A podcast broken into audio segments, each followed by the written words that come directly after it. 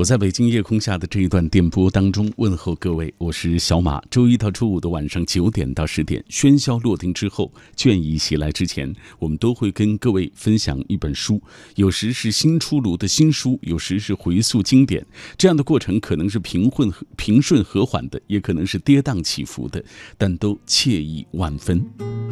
各位，这里是品味书香节目。今晚我带来的是《活着》二十五周年特别修订版。《活着》这本书是作家余华的代表作。出版之后也是打动了无数读者，经过时间的沉淀，已经成为二十世纪中国文学当之无愧的经典之作。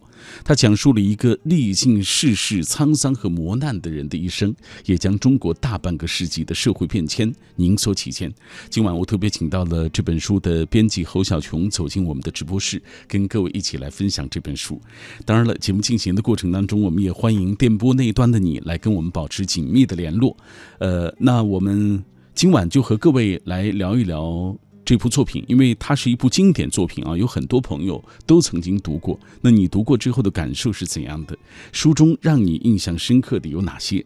今晚我们依然会在所有转发并留言的朋友当中，会选出五位幸运听众，为他送上这本二十五周年特别修订版。微信参与的方式是微信公众平台当中搜索“小马读书”这几个字的拼音；微博参与的方式，新浪微博中搜索“品味书香”或者是“小马 DJ”，就可以在我的直播帖之下给我留言。如果各位错过收听这一期节目的话，可以下载中国广播 app，在这个 app 上找到我们“品味书香”的往期回放。当然了，节目之外，喜马拉雅上啊，我定期也会去更新小马读书的专辑，也欢迎各位去听听看。好了，这就是。今晚我和你分享的这本书的一个预告啊，马上我们就进入今晚的特别单元。旅行是心灵的阅读，阅读是心灵的旅行。每晚九点到十点，喧嚣落定之后，倦意袭来之前，品味书香，耳边悦动，耳边悦动，心灵旅行。心灵旅行。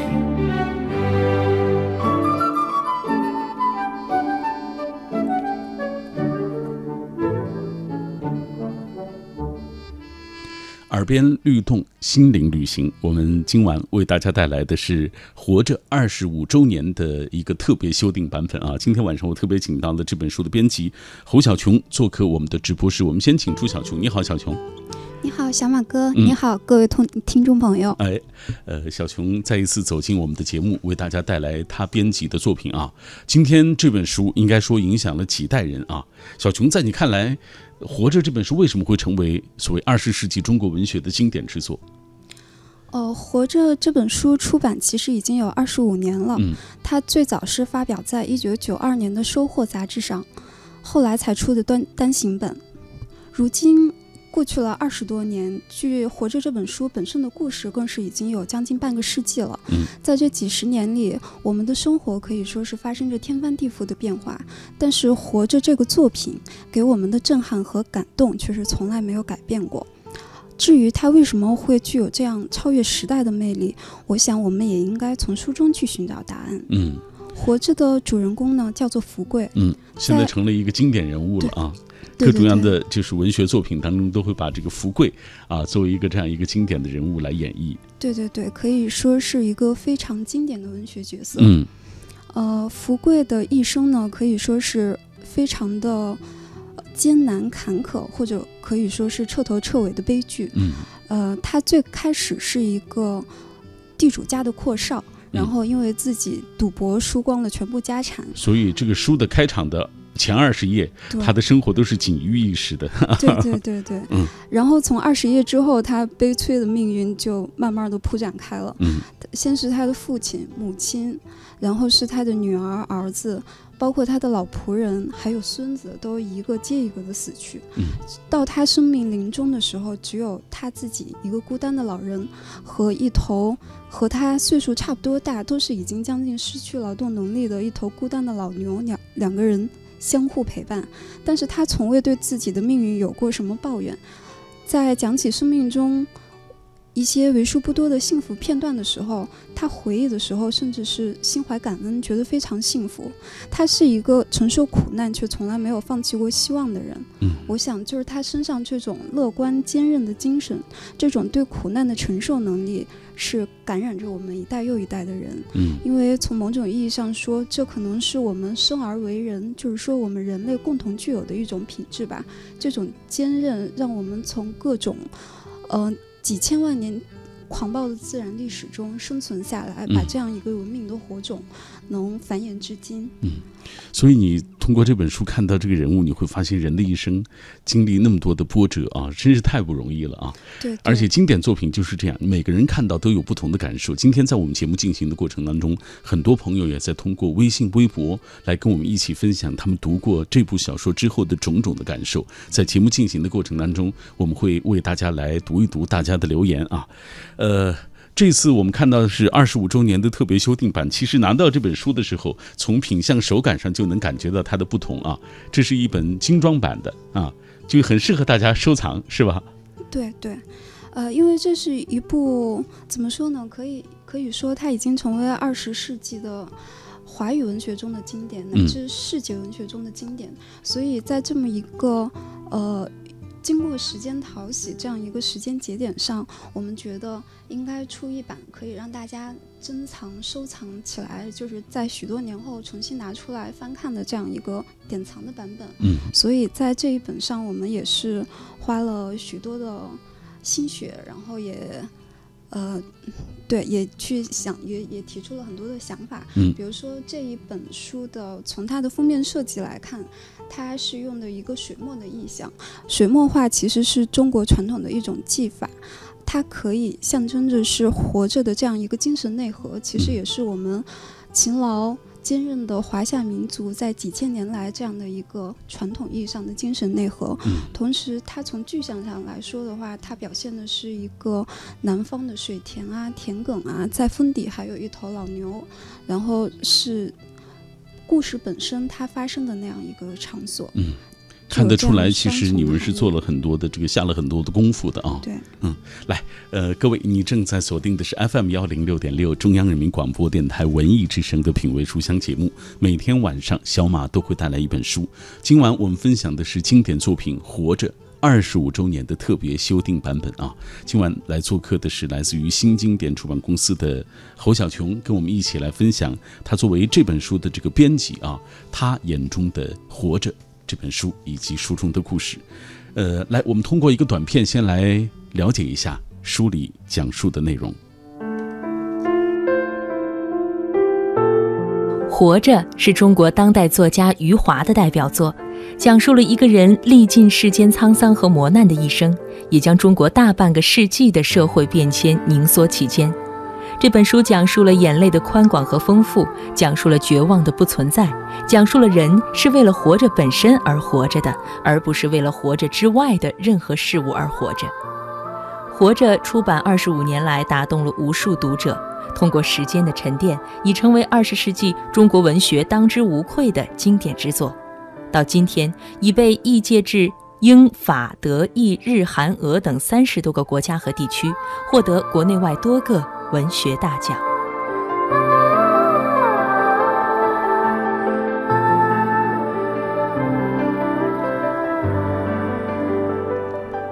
有朋友在微信当中说，这个音乐一响起啊，就觉得这个书里的那个悲凉的气氛就能够感受得到啊。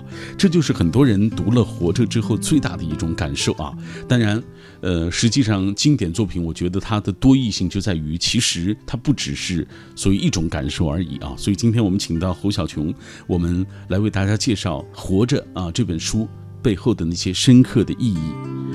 小琼，接下来我们回到这本书当中吧。啊，我们刚才说了，主人公福贵，他是一个经典的，呃，有人觉得是一个悲剧人物啊。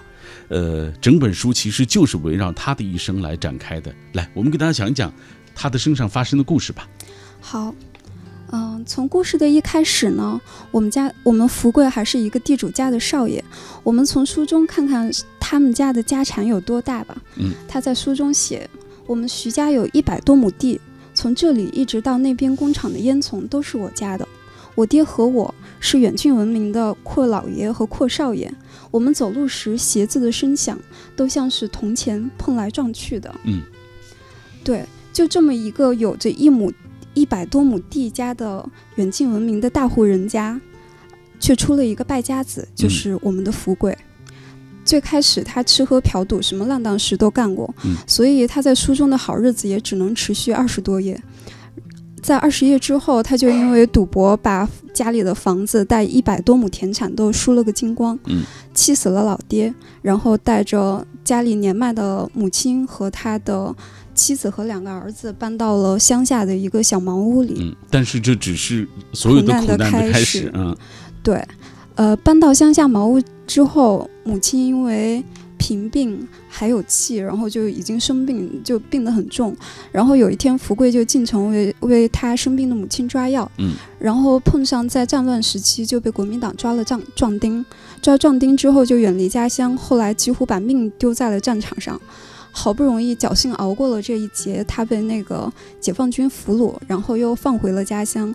也是因为那时候没有特别好的交通工具，从嗯南方跋涉回他家乡的话，也是要很长的时间，要经过很多的艰难。嗯呃，所以经过千难万险，终于回到了家，他才知道他的母亲已经病死了。而他在离家之前，一个特别漂亮又聪明活泼的小女儿，因为发高烧没有钱治病，成了哑巴。嗯然后再接下来，我们会听到大面积的死亡。嗯他懂事的小儿子因为在学校里被学校组织去救县长的夫人，这个县长的夫人是因为生孩子需要大量的输血，嗯，然后就从他身上抽血，就活活的把这个小孩子抽死了。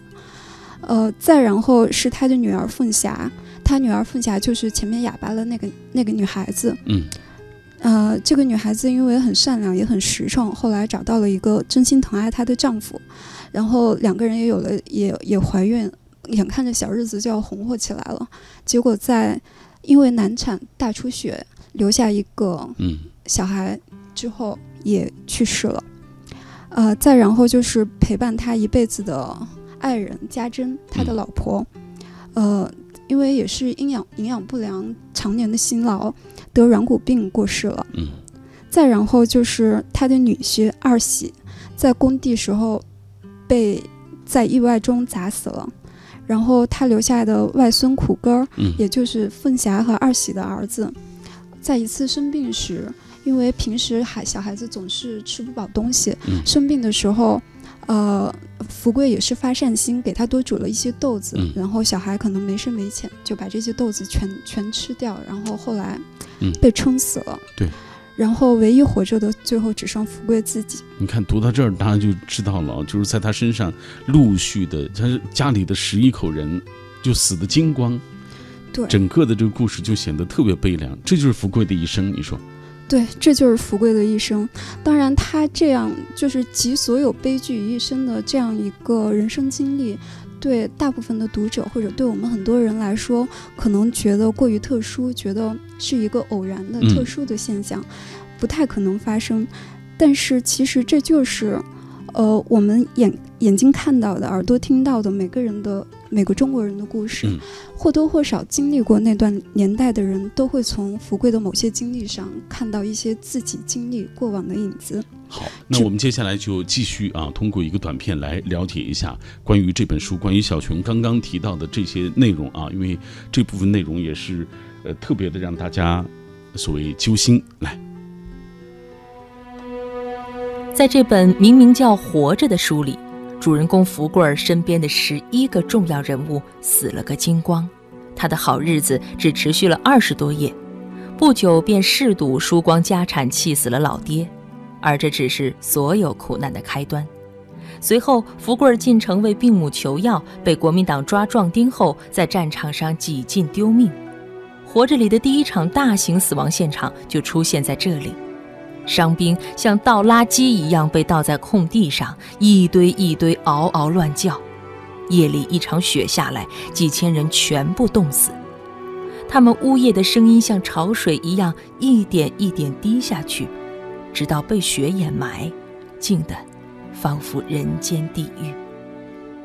被俘后返乡，福贵儿以为日子总算太平，不想老母已经病死，女儿也因高烧成了哑巴。接下来是更切身的苦难：小儿子有庆为救临盆的县长夫人抽血过多而死，女儿凤霞难产大出血而死，妻子家珍害软骨病死了，女婿二喜工地遇难，外孙苦根吃豆子活活撑死。唯一活着的，只有福贵自己。在生命的残忍面前，作家的残忍不过是小巫见大巫。你赋予人生的意义，不过是包裹苦涩本质的糖衣。活着，不过意味着挺住，等风暴过去。活着就是意味着挺住，然后等风暴过去。听到这句话，我觉得心里特别特别酸啊！来，我们看看大家的留言吧。因为这本书是一部经典作品，所以呃很多人都读过啊，读了之后也深有感触。莫萧曼独白说：“活着，生命就是一个活着，不谈幸福或苦难，生命只是一个活着的过程。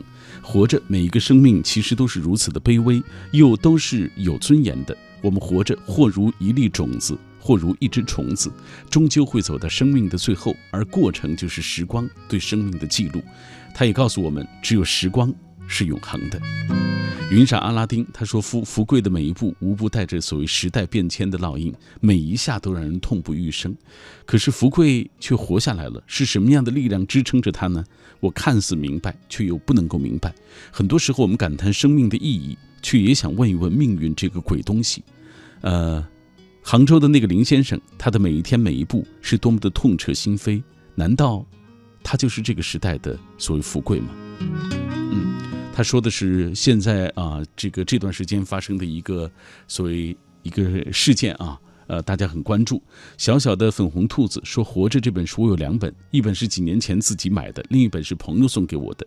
呃，他说这本书贴近生活啊，非常的现实。”每每困惑迷茫的时候，都会拿出来看一看，每一次感受都不同。别人啊，对人为什么活着，如何生活，怎样生活，其实真的有了更深刻的理解。之后还读了许三观《卖血记》啊，呃，他说建议大家也应该再去读一读余华的另一部作品，叫做《兄弟》啊，也是非常的让人感动和难忘。兵临城下，他说看了多少次原著和电影，看一次心痛一次。福贵家珍、有庆、凤喜啊，凤霞二喜，每一个名字都满含着对美好生活的向往。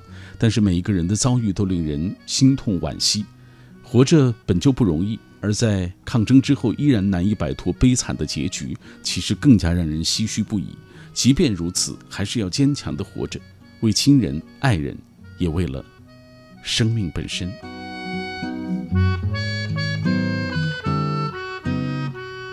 花离清说：“高中的时候真的看过这部作品，看过之后狠狠地告诉自己，生活再不易，总会否极泰来。自己没有放弃生命的权利，只有被命运遗弃的可能。生活再不济，都要努力地过活。一直到现在也是秉承着这个想法。这本书给我带来的影响可谓是深远。还有朋友想问小琼，你自己就第一次读到这部作品是在什么时候？就当时是什么感觉？”对，第一次读应该是在上高中的时候，就像刚刚那位朋友说的，第一次读完之后，呃，第一反应也就是悲凉吧，就是会流很多的，就是会流很多的眼泪，感觉非常是一个非常悲剧的故事。但是看完之从第一遍读完之后，到现在又反复读过很多遍，包括现在又做这本书的编辑，嗯，其实每读一次，感受都是。会有不一样的，可以说是，对，一直在发生变化。嗯嗯，要如果说这种变化的话，就是最初读完从伤心、难过、悲伤，然后再接下来可能到上大学那个阶段，开始有一些自己的思考、想法的时候，读完之后是会觉得有一种愤懑，嗯，或者说是觉得特别愤怒。嗯，想起王小波有句话，他是说。人的一切痛苦，本质上都是对自己无无能的愤怒，有一点接近这种感觉，就是感觉到自己面对强大的命运，面对强大的社会背景或者说这样的变迁啊，对社会带很无力啊时代的这种洪流的时候，人的那种无力感，你是根本没有办法抗争的。没错儿，人都是终究在大时代的裹挟之下，对发生着各种各样的变化啊。麦青小鱼儿他说，去年读了《活着》这部太沉重的小说，一个男人的苦难是告诉我们，人对苦难的承受能力是超乎想象的，而活着本身也是一件值得庆幸的事情。给大家讲讲这本书和余华本身的这个家族的生活有关系吗？呃，对这本书的一些片段的灵感，其实就来自于余华的家人本人。嗯比如说，呃，有一些故事的一些片段灵感是来自于他的爷爷。嗯，他爷爷就是一个卖光家产，到解放时候只剩了一两亩地的人。没错，然后书中还有一些细节描写，就是刚刚我们听到的那个大规模的战场上的死亡现场。嗯嗯、那一段细节描写其实来自于余华的父亲的讲述。嗯他的父亲参加过淮海战役，呃，在战场上一千多名伤员伤员被一夜冻死。这书中写到的其实是他父亲父亲非常的惨烈。的一个过程啊！来，呃，马上要进入广告时段了。广告之后回来，我们会继续请出小琼，为我们继续来介绍余华的《活着》。熟睡的样子，就忘了世界多么现实。我想要幸福的日子，可谁不是宿命的棋子？聚和散并不是人生的停止，为了你我会坚持。我想要幸福的日子，有人听我全部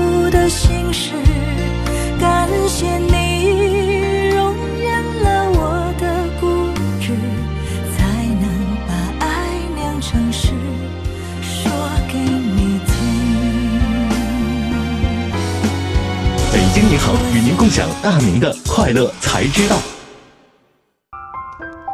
看到微信当中一位朋友引用余华在《活着》当中写到的一段话：最初我们来到这个世界是因为不得不来，最终我们离开这个世界是因为不得不走。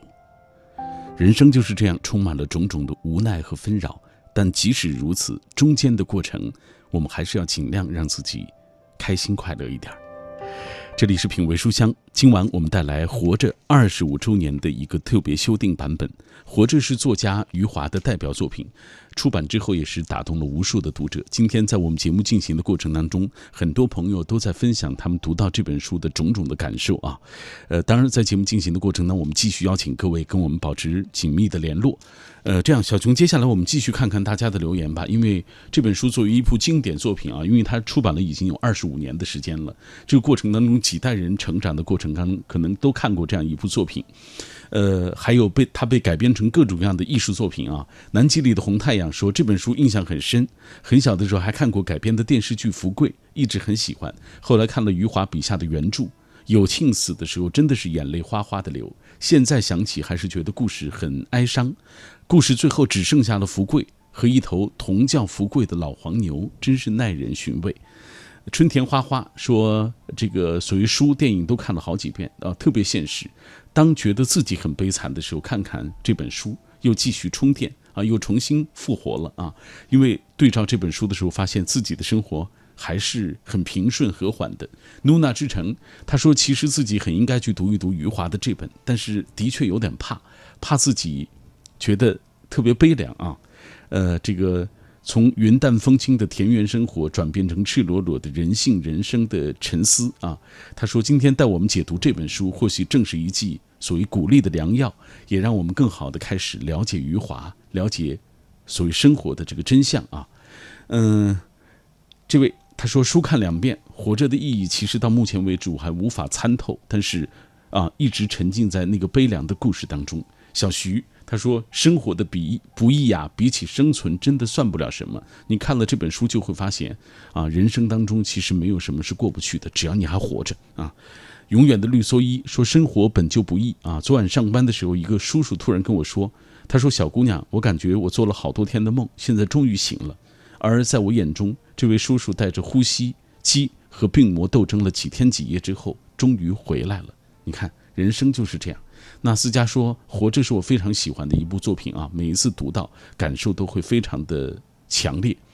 呃，赵令他说，这个两个月前刚刚看了《活着》，看完最大的感受就是觉得，如果以后生活有什么过不去的地方，你就重新看看福贵的一生，活着就是为了活着而活着。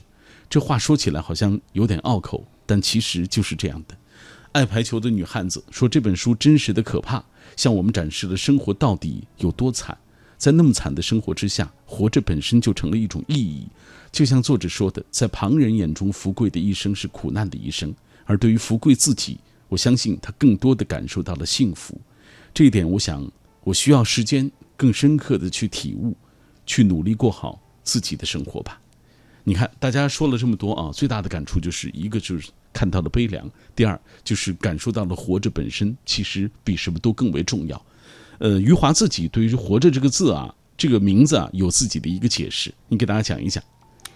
对，“活着”这个书名，包括呃这个词，其实都是在讲一个人和他生命的关系。嗯，余华在序言中说：“作为一个词语，‘活着’在我们中国的语言中充满了力量。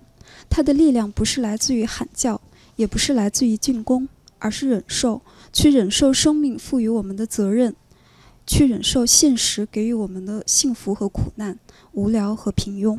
嗯，好，呃，刚刚大家在就是说这本书的过程当中，说到了从他的生活当中陆续死去的十一个这个重要的人物啊。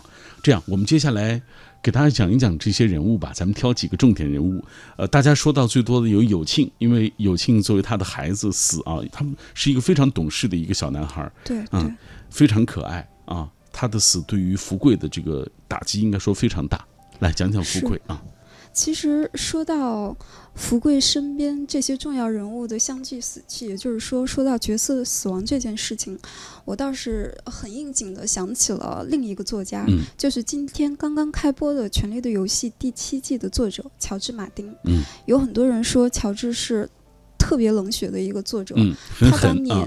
特别喜欢的那些角色，一个一个的弄死，像杂虫虫子一样，毫不留情。嗯，但是我觉得在某种程度上，余华比他还要残酷。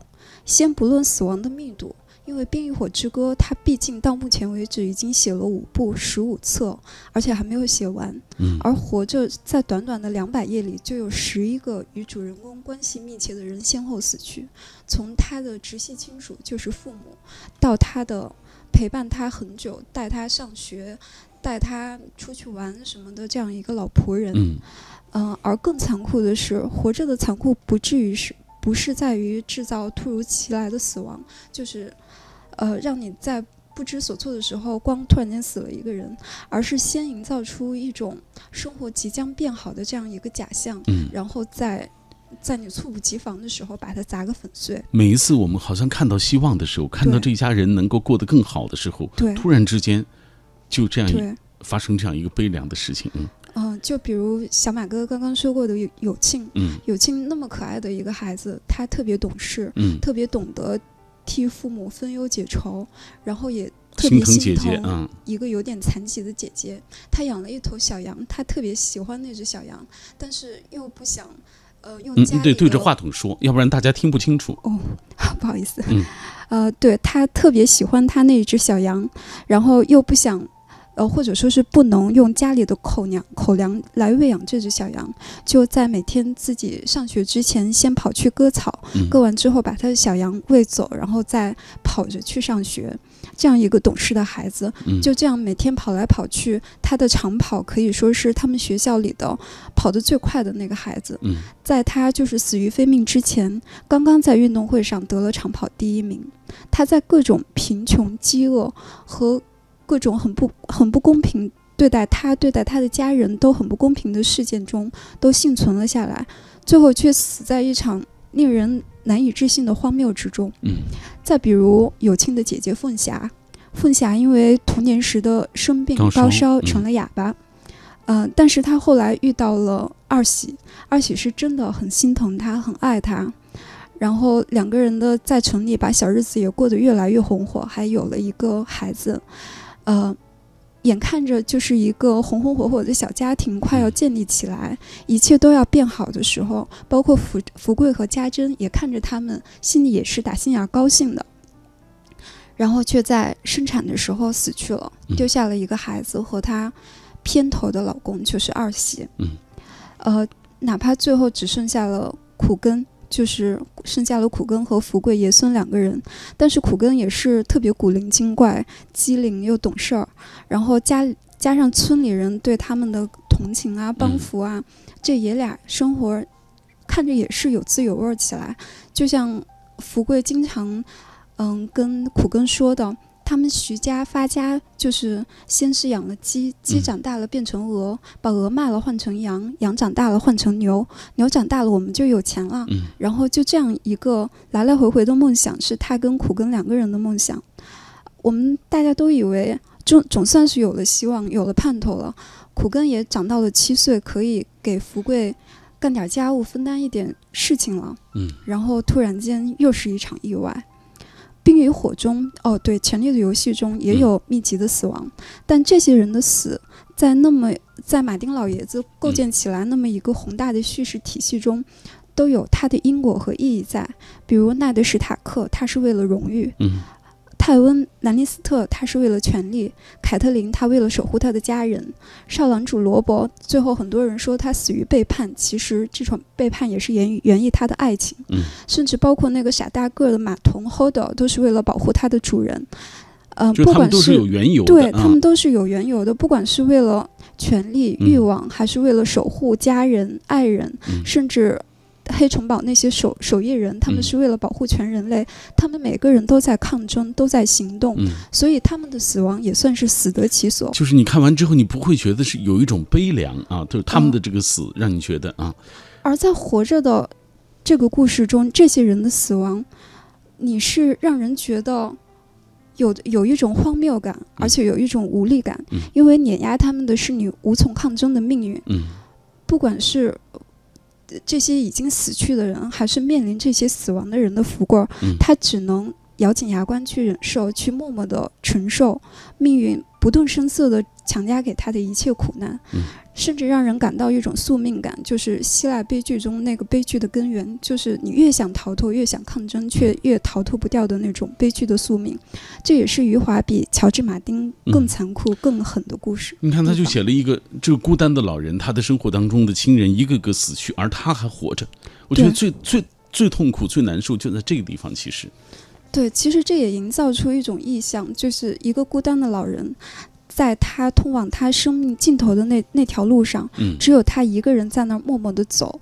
只有在他孤零零的一个人的时候，他才更有理由发出活着的声音。而这个声音是比他置于人群中间更明显，或者是更大、更能让人听得到的、更强大的一种声音。来，我们接下来继续通过一个短片，我们来了解一下余华吧。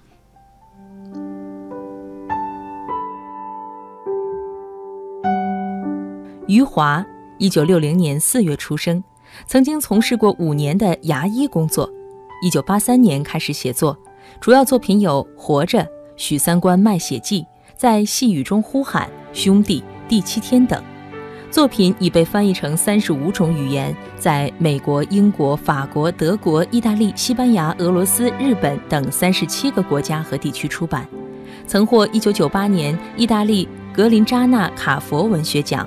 二零零四年，法国文学和艺术骑士勋章；二零零八年，法国国际信使外国小说奖；二零一四年，意大利朱塞佩·阿切尔比国际文学奖等。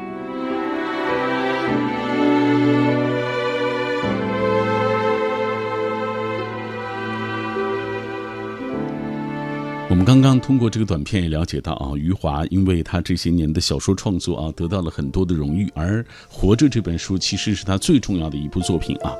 呃，作为这本特别修订版的编辑啊，呃，小熊，你给我们讲一讲，就是在这个过程当中，你在编辑，因为你看了好多遍了啊，呃，就是让你印象深刻的场景，咱们给大家讲几个吧。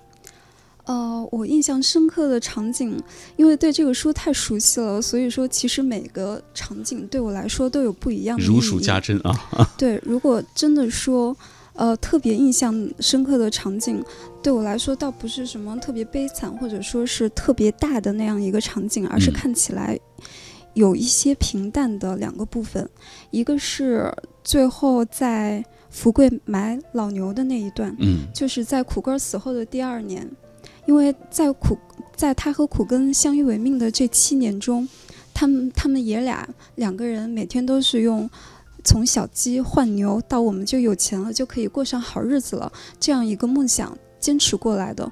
牛在他们的心目中可以说是一个呃盼头，或者说对好日子的这么一个象征。嗯所以在苦根死后的第二年，他把买牛的钱凑够了，然后他觉得自己还能再活几年，嗯牛还是要买的，于是他就去买牛。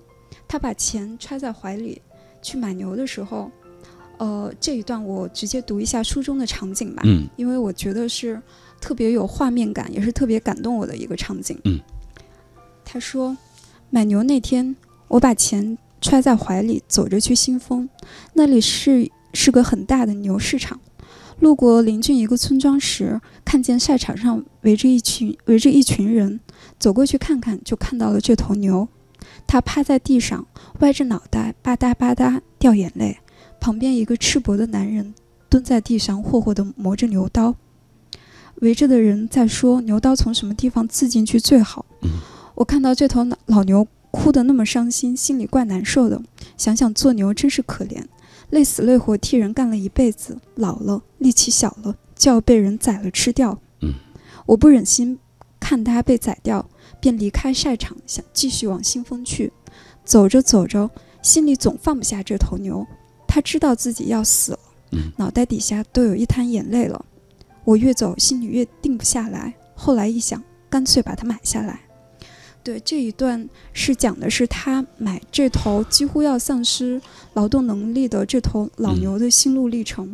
而且我想他在这头牛上应该看到了自己看到了自己，没错，嗯，对。来，我们再讲一个吧，就是故事的结尾嗯对，其实就是故事的结尾。呃，故事的结尾呃很短，我也简单读一下。嗯他说：“炊烟在房舍的屋顶袅袅升起，在霞光四射的空中分散后消隐了。女人吆喝孩子的声音此起彼伏。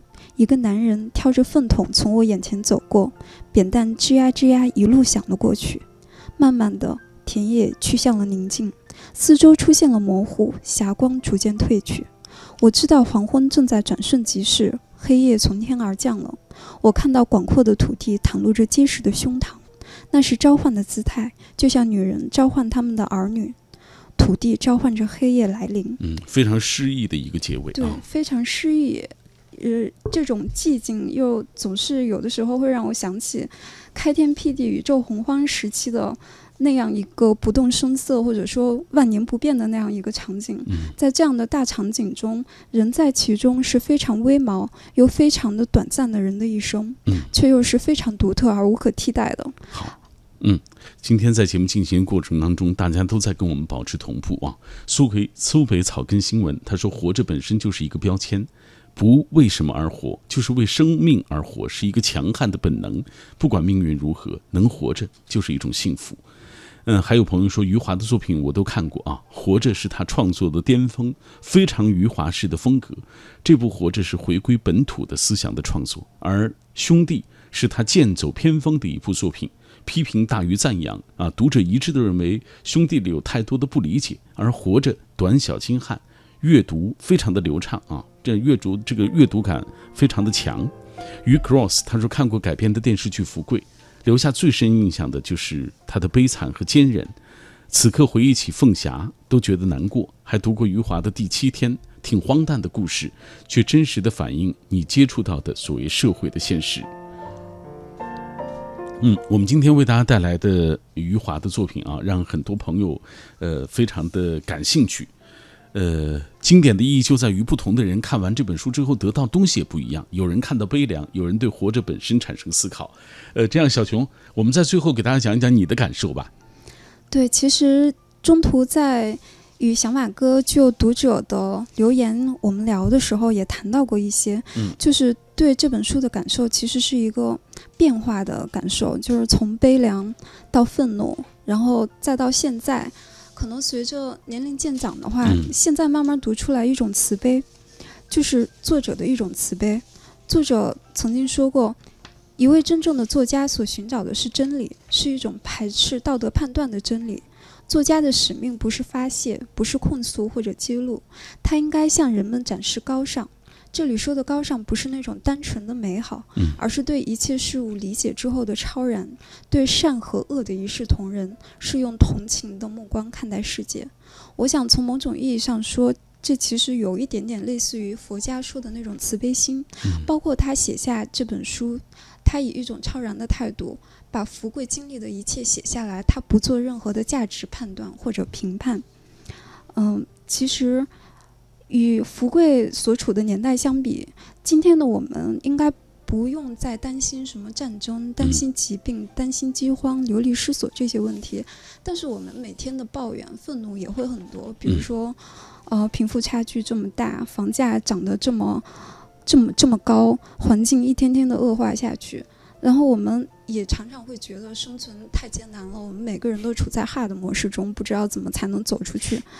嗯，但我们在被这种种的牢骚啊、愤怒啊，就就这些负面的情绪困扰的时候，嗯就像很多读者说说到的，我们可以想想富贵，嗯我们也可以像余华这样，从我们生活的现实本身抽离出来，隔着一段距离嗯去理解、思考这些现象，然后更加努力的生活下去。嗯，就像《活着》序言当中所说的，人就是为活着本身而活着，而不是为了活着之外的任何事物而活着。你看，这就是活着的本质和它的意义啊。对，活着应该就是去经历、去体验、去承受生命本身赋予我们的责任。嗯，呃，我们最后用庆庆草籽儿的这一段留言作为这本书的结尾啊。他说：“人生本来就是幸福与苦难并存，唯有活着才有希望。福贵历经动荡与悲凉，目送身边的呃老少一个个相继离去，那种阴阳相隔的悲痛。”呃，无以量句，跃然纸上，让人扼腕唏嘘。但是他并没有因此就放弃这个世界，依然乐观坚强地活着。活着不是生活，不是苟活，它就是活着一种状态，如此艰难，也如此的美好。谢谢小琼今晚来做客我们的节目，也感谢听众朋友收听今晚的这一期品味书香。